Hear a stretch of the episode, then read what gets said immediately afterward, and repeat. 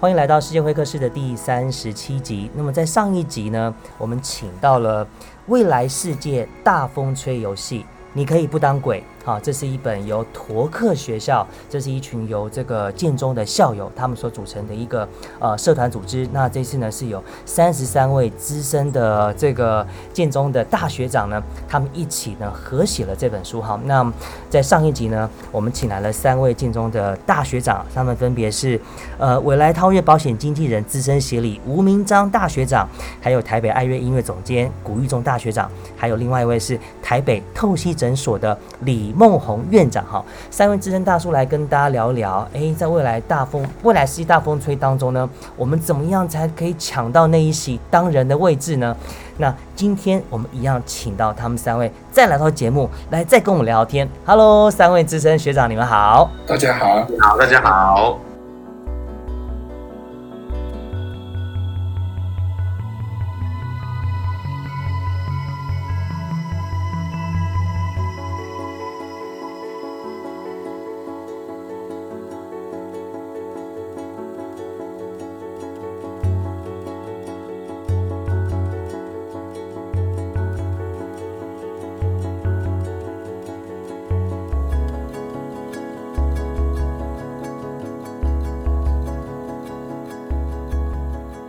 好，我想可能首先先请呃院长哈李院长来帮我们聊聊。可能现在因为您是医生嘛，我们现在在经历疫情的当下，因为疫情一来呢，所有的事情都产生了好多好多的变化哈。以前可能我们会认为说，哎，是不是在这个青少年的时期呀，做出很多抉择很重要，因为会在选择未来的这个不同的人生赛道上面呢，你就会发展出各种不同的可能性。可是现在，即便是青壮年哦，甚至中年呢。都会遇到很多突如其来的变化，哈，从疫情，从金融萧条，然后甚至哇，国际战争现在又爆发了，很多人可能在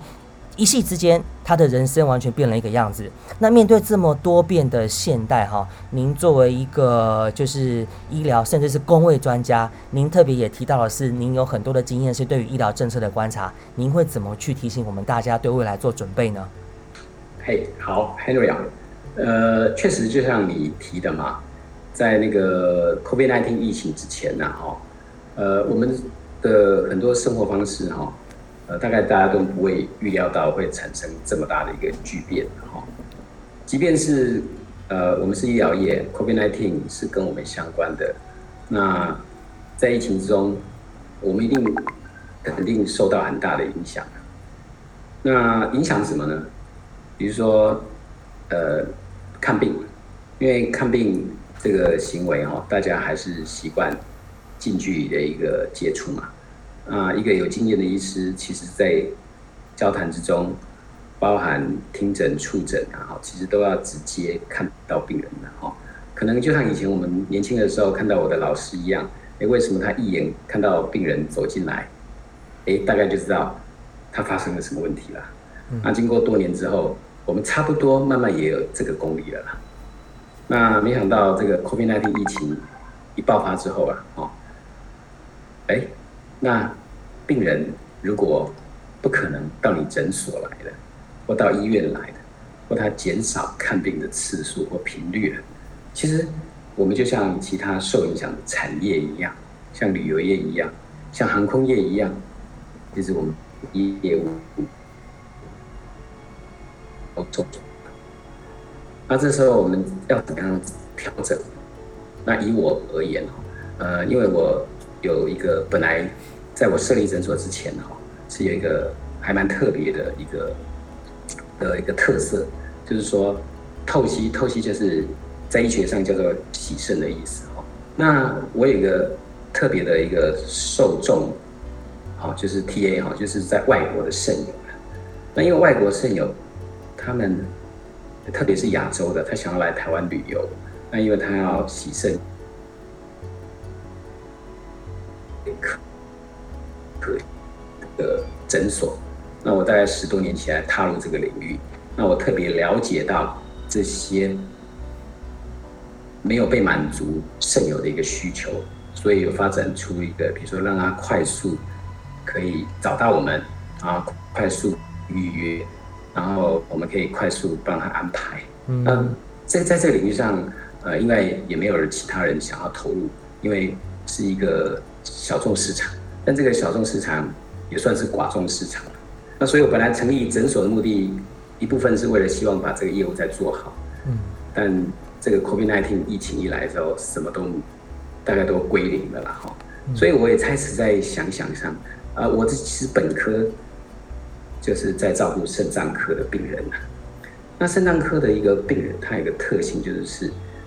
他是一个慢性的疾病的一个进展。在慢性疾病呢，他一定是要持续追踪。那持续追踪，他必须定期来回诊。那疫情让这个回诊的次数减少了。就先不要论说我们诊所的营收也好，就说这些病患的病情势必有一些变化，所以我们必须需要用一些新的方法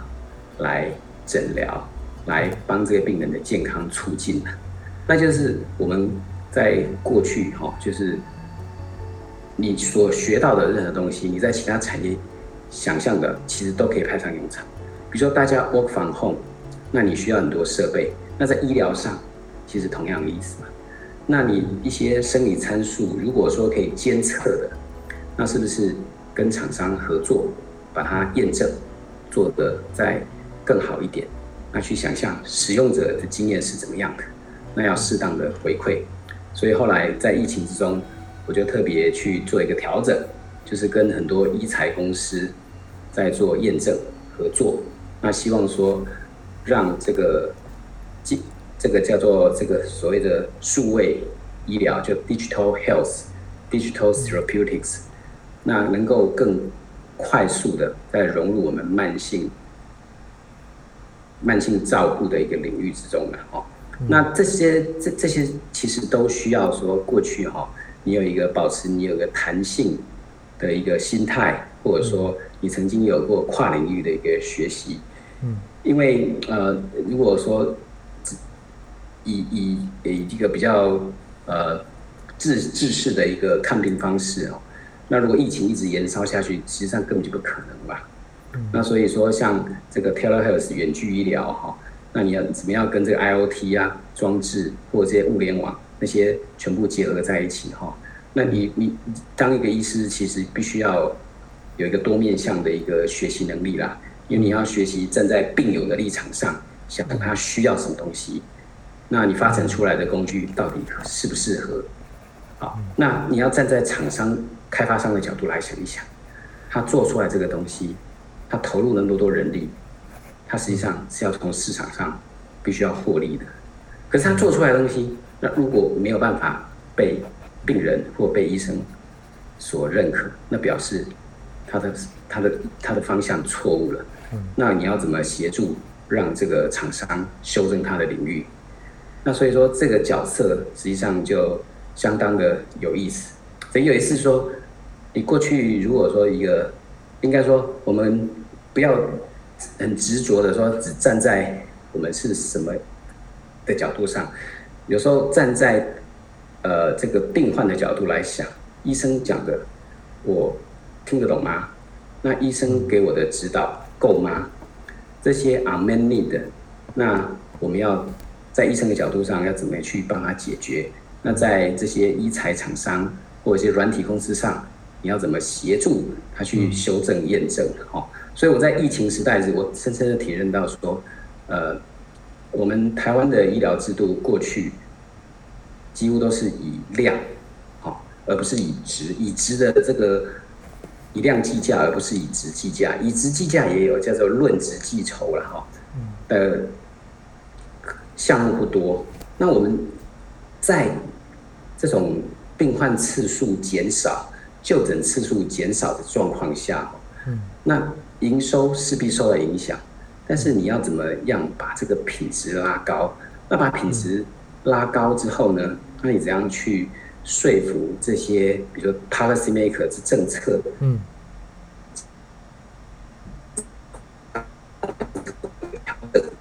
把这个像这个数位诊啊，digital health，怎么样把它纳入一个所谓的一个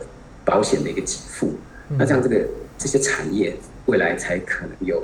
这个因为政策的关系去鼓励去引导，那也是呃未来这个照护的一个引引领照护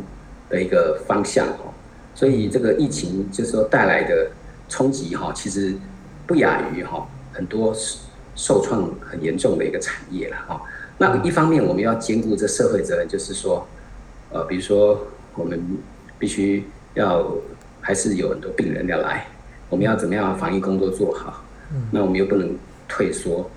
那在防疫工作做好在过程中，我们就很可以有很多的一个结合，比如说很多创意。那你几乎可以，你把想象的各种方式啊，怎么样的侦测，怎么样的追踪，其实大概都是绝对对对都派得上用场了。所以说，这个疫情带来了很多冲击，带来很多变化，包含在医疗也是。我想不不仅在台湾，在其他国家也都是哈，它一定会催生了很多所谓的这个数位化的进展，推升了一些远距医疗的进展。那政策方面呢？它势必也必须要，呃，跟着这个这个潮流走了，所以鼓励所有的年轻朋友啊，那就是多做一些呃跨领域的一个学习啦，哦，是，因为你永远不知道说后来的变化会是怎么样，嗯，那你就遇见了变化，那你就。遇见了挑战，那你过去曾经有这方面的一个跨领域的经验之后，一定会有新的想法，还有新的行动。嗯。好，谢谢李医师哈。这个李医师刚才特别提到是跨领域的一个心态，我觉得刚刚李医师还传达了一个非常重要的重点啊，就是面对这么多的突起来的变化呢，我们应该怎么去应变呢？我觉得李医师讲了一个重点，就是看见需要的这件事情，这是一种很关键的眼光哈。啊，以以您的例子来说呢，作为一个不不论是从医师的角度，还是这个公益专家的角度呢，我们去看政策的需要，去看病人的需要，去。去看这个呃开发商的需要哈，去看未来科技的需要。那当我们把这些需要都看得非常清楚的时候呢，诶，我们就更容易的知道下一步在哪里了。那么在面对同样的这些茫然的话呢，音乐家诶，古大哥你会怎么看呢？其实这个过去这两年的这个疫情，对于音乐工作者，事实上不止音乐，所有的表演的工作者来说，都是非常巨大的冲击。一方面，因为疫情的关系，观众不能来现场看，或者甚至于，或者是即便开放了，也观众也减少。二方面，其实呃，像团体的这种表演，你说交响乐团、合唱团或者是剧团演出，连碰面排练都不可能。所以，不管是从哪方面来说，都是很巨大的这个冲击。那因应这样子的冲击，所以也产生了一些。数位的表演，你这样讲听起来有点怪，但是就是把这个演出利用，比如说呃直播的方式，或者是录音转播的方式，总之把这些演出录下来，然后在网络上露出，然后让大家可以看到看到更多的演出这样子。那之前有过这样子的概念，但是并音乐家们或者是表演艺术家们并没有花太多的心力在这上面。但是迫于疫情，短短的半年之内出现了各式各样的这种不同的软体啊，不同的这个工作的方式，而且精益求精，现在非常越来非常厉害，那越来越普遍。那这是疫情当中表演艺术工作者的一个可能的出口。但是说真的，跟真正实体的表演还是有非常巨大的差距。这是一个。这只是一个权宜之计，那这样讲好像有点怪，但是我还是会觉得，如果有机会，应该要在现场欣赏现场活生生的音乐演出、戏剧演出。所以，在这个疫呃，就是防疫的措施完备的状况下，我真的是很鼓励大家能够到现场去看一个表演。那当然。表演这种东西，呃，表演艺术的演出的这个音乐会啊等等之类的，其实不是一个生活必需品。那呃，有的人会说啊，我没有看表演，我活不下去；我没有听音乐，活不下去。但是当现实来临的时候，你真的活不下去吗？活下去，其实音乐并不是一个必需品，但是音乐真的会是一个很好的辅助，很好的一个一个一个，譬如不管是你要平复心灵也好，不管你是要宣泄情绪也好，不管你是要做什么样的这个调剂，那音乐表演真的是一个很好的方式啊。像疫情的期间，很多各种各样的公益的歌曲，看到的时候。即便你不懂，你大概也许多多少少都还是会有点感动。最近的战争，呃，发生，然后乌克兰这边有很多的这个惊悚的画面，但是同时也有很多的这样子的音乐，让你感到他们的团结，让你感到他们的这个呃团结啊努力的这个决心等等之类的。所以我每次都会说，就是你知道音乐这种事情，就是大家闲闲没事才会来。接触的东西，OK，那不管怎么样，能够去实体的参与一个活动是很重要的。你在音乐厅里面听到的那个声音，直接声波打到你身上的那个感觉，绝对跟你在家里看直播的影片、听 CD 是不一样的。所以有机会会鼓励大家到这个呃音乐厅、到戏剧院里面去看现场的演出。那。从另外一个方向来看，就是从一个一般的人不是表演者的方的的角度来看，我为什么要花这个时间去听音乐呢？去看音乐会呢？我为什么要花这个钱去买个票坐在那边呢？其实，音乐这种东西很抽象，你没有办法。一个量化的标准，譬如说你去做身体检查，你的血脂肪是多少，你的这个肝指数有多高等等，一个很量化的东西出来。音乐这么抽象是没有办法这样量化表示它对你有多好，或者是对你有什么影响的。但是在这个呃，不管是欣赏表演，或者是你自己从事音乐活动的这个当下，你会从这个活动当中得到一些。不管是感官的刺激，或者实际上肉体呃身体的这个活动当中的这个这个活动，你会从这个当中得到一些快乐，就好像你运动的时候可能会产生脑内啡一样的这个状况。所以，如果你有呃参与音乐活动的这个习惯的话，你千万要继续，不要因为疫情而放弃了。如果没有的话，也非常欢迎你去找一个音乐的事情来做做，唱歌很容易，一定都可以做得到，或者是去参加一些什么这种嗯舞蹈的活动啊，或者是甚至于去，如果你有兴趣学个乐器什么的，那作为培培养一点音乐的兴趣，我相信对你的生活会有很大很大的改善。嗯。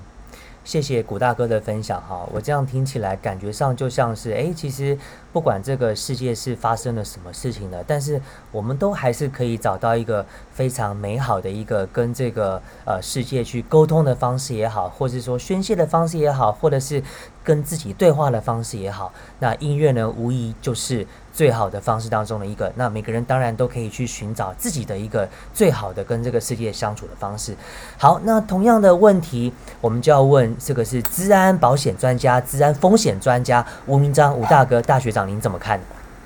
？OK，呃呃，谢谢谢谢 Henry 哈。那呃，关于这个问题的话呢，就是现现在大家就是呃，已经像我们还在这个窝房 home，因为我们美国的 headquarter，它大概是百分之三十的人在办公室上班，那我们大概是百分之五十啊，因为台湾疫情比较好一点。即便是如此呢，我跟我我们这个组，我们呃，我跟我老板两个人，我们是轮流进公司一个礼拜。OK，所以呢，我们永远碰不到面，我们是在客户端才会碰到面。OK，所以很多时候我们都是透过电话或其他方式。那呃呃，实体的呃互动或者这个反而就。就变变很少，那也弥足珍贵哈。所以因应这样子 new normal 的情况哈，那呃刚刚提到我这边有呃三点小小的观察。第一个就是说呃因应呃如何去拓展自己的圈子哈，因为以往我们去参加实体研讨会，某个时间点只能去参加一场。那因为疫情的关系，那我就自己去想办法去接触很多就是线上研讨会。同一个时间点，我甚至可以看到四场。那呃，我一些媒体的这个以前的那个呃长呃前辈们，他一个时段也可以要要要 log in 或是要关注到七场研讨会。为什么？因为你没有在呃呃，因为呃线上研讨会不像实体记者会哈，就是说实体记者会你有公关可以帮你安排，然后会后你可以采访独家，对，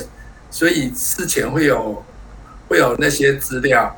哎，媒体资料。但是呢，你现在你在网络研讨会，你基本上没有这些东西，所以你如果没有没有呃报名，没有在那个研讨会里面呢，基本上是你拿不到任何资料。所以现在对于媒体来讲也是非常非常大的挑战，因为他要采访不到独家，又没有呃特别的，就是呃媒体的资料带等等之类的。但是反而对我对我们来讲哈，这也是一个呃呃一个进修的好机会，因为呃通常。呃，现在很多这种呃网呃研讨会，网络的研讨会，它会开放比较多人报名，好，所以你反而有更多机会可以接触。所以第一个，第二个呢，就是因为我们是呃是做风险管理的哈，那我上一本书在讲韧性管理，所以从这疫情之后，我想很多人的呃人生观或是企业的呃甚至董监事，他们都设风险管理委员会哈，所以。呃，这个原则是在于说，永远要有 B 计划。嗯，OK，不管怎么样，那就像我们会探讨说，即便日本在呃东京奥运已经做了风险管理，也买了保险，但是为什么会呃会呃呃后后期哈，就是说也延期了一年，也没有办法呃呃，就是说呃呃，就是好好的处理东京疫情的情况。所以有些东西是当时他们在沙盘推演或是 B 计划的时候是没考虑到的，嗯，哦，没有没有没有去测试演练，所以资源分配上面就没有办法到位。所以当然每个人都有他或者团队都有他的那个呃经验的限制跟极限，所以也就为什么说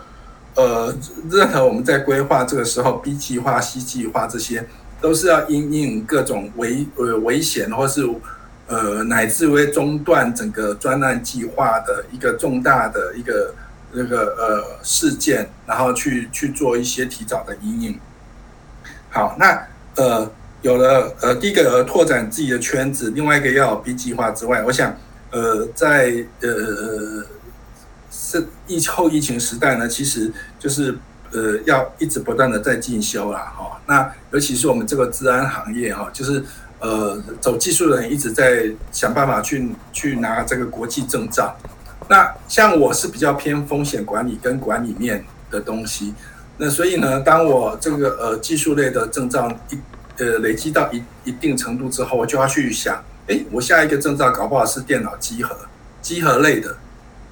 哦，或是呃内控 A 机类的，或者说其他类类别的东西。所以呢，这样子就可以把我的触角跟呃呃，更延伸啊，延伸到其他的不同的呃呃类型，而不是呃在技术类跟呃呃跟这治安哈技术类这群人一直不断的再去跟他们做比较。OK，所以呃我这是我自己小小的观察啊，那也希望说，哎，这个大家或许在呃各位听听众哦，或许在你们周周遭也会碰到类似的。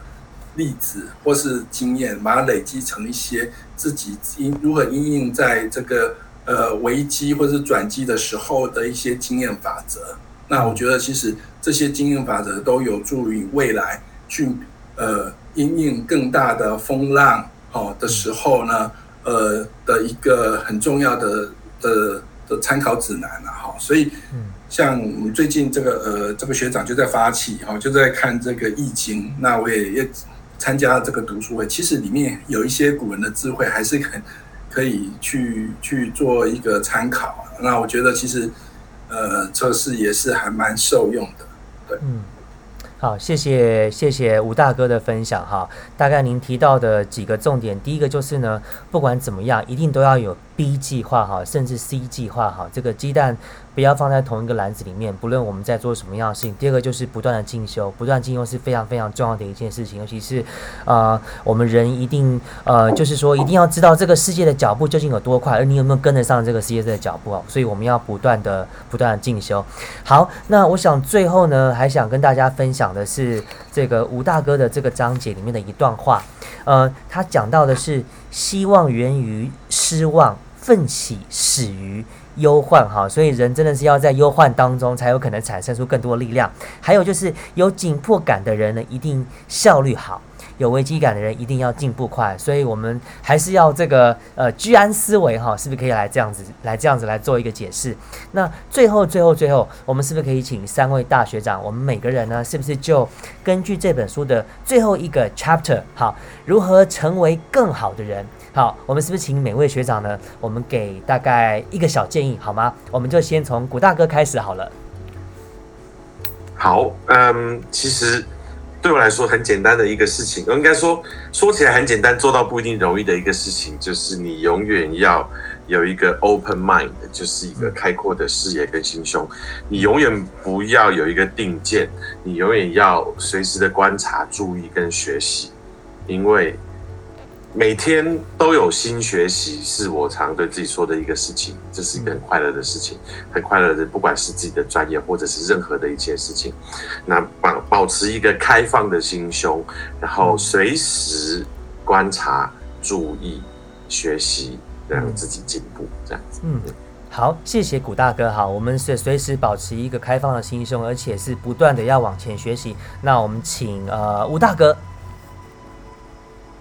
OK，呃，我呃，其实哈，我们通常碰到这个呃危机的部分，或是最近像这个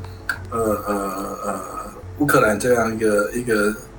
战争的一个事件哦，就我们我们想人心，我们自己都会受到触动跟跟冲击。那回过头来，怎么样把这些危机转化为转机？我想，呃，不管是有人会引用类似像丘吉尔这个前。首相的一个说法，或者是其这其他累把它累积成一句这样的话，就是说不要浪费一一个好的危机。嗯，意思是说撇，就是说当我们可以呃呃去看穿一个危机背后给我们的人生的启示，那呃不管是在当然在我我相信每个在疫情底下，呃过去的这些都很不一样了，所以怎么样去看看到这个部分，然后呢，对于我们未来。人生的方向有另外一个更层、更深层的指引。我想这个是我们大家可以互相有一个像学习的一个参考的一个经验。嗯。哇，谢谢吴大哥，我觉得这，我觉得这句话真的真的是哇，里面好深哦。危机的，如果把危机看穿，它背后其实是有一些启示在的。但是我们有没有这样的一个呃高度，或是这是有办法把它挖挖掘出来？这个可能要端看大家每一个人当下的那个心态了哈。好，那我们最后请院长。哦，OK，好，那我们应该要用多元化的角度哈来看待同一件事啦。那就同一件事，你用不同的角度，一定会有不同的观点那我们用不同的角度啊，不同的定位哈，去了解我们目标受众的一个需求啦。那一定会会感受到说，呃，危机啦，一定是一个转机，就是另外一个契机的开始。嗯。是危机很可能就是转机，那关键就是你有没有可能用不同的角度来看待危机的这件事情。好，这个从不同的角度来看，角度越多，我们就越有可能可以看到这个世界啊越接近越完整的一个全貌。好，那今天再次谢谢三位建中大叔哈，代表我们这本书的三十三位作者呢来到节目当中，让我们分享的是这本书叫《未来世界大风吹游戏》，你可以不当鬼。那么在未来呢，各位青年朋友，你会成为什么样的人？会做什么样的事呢？建中大叔们想说的事情是，走向未来的路从来。不会只有一条。好，那这本书呢，现在在所有的通路哈，包括电子书也都已经上架了。所以，不管你是建中校友还是其他的各界的朋友呢，都非常欢迎大家去买来看一看哈。不只是青年朋友需要思考到未来，即便是哪怕是青年、中年、壮年，都有可能面对未来很多未知的挑战。那综合今天三位啊资深大学长。所分享给我们的他们人生赛道中的故事呢，危机有可能就是转机，但是呢，端看呢，你要用什么样的角度，越多的角度就越有可能去看到更多事情，更接近这个世界的真相还有本质，而且我们要用在更开放的心胸去看。再次谢谢你们三位，那也请收听 Apple Podcast 的朋友呢，给我五颗星的评价还有评论，您的鼓励是我做节目的最大的动力。我们下次再见喽，拜拜。拜拜拜。拜。拜拜。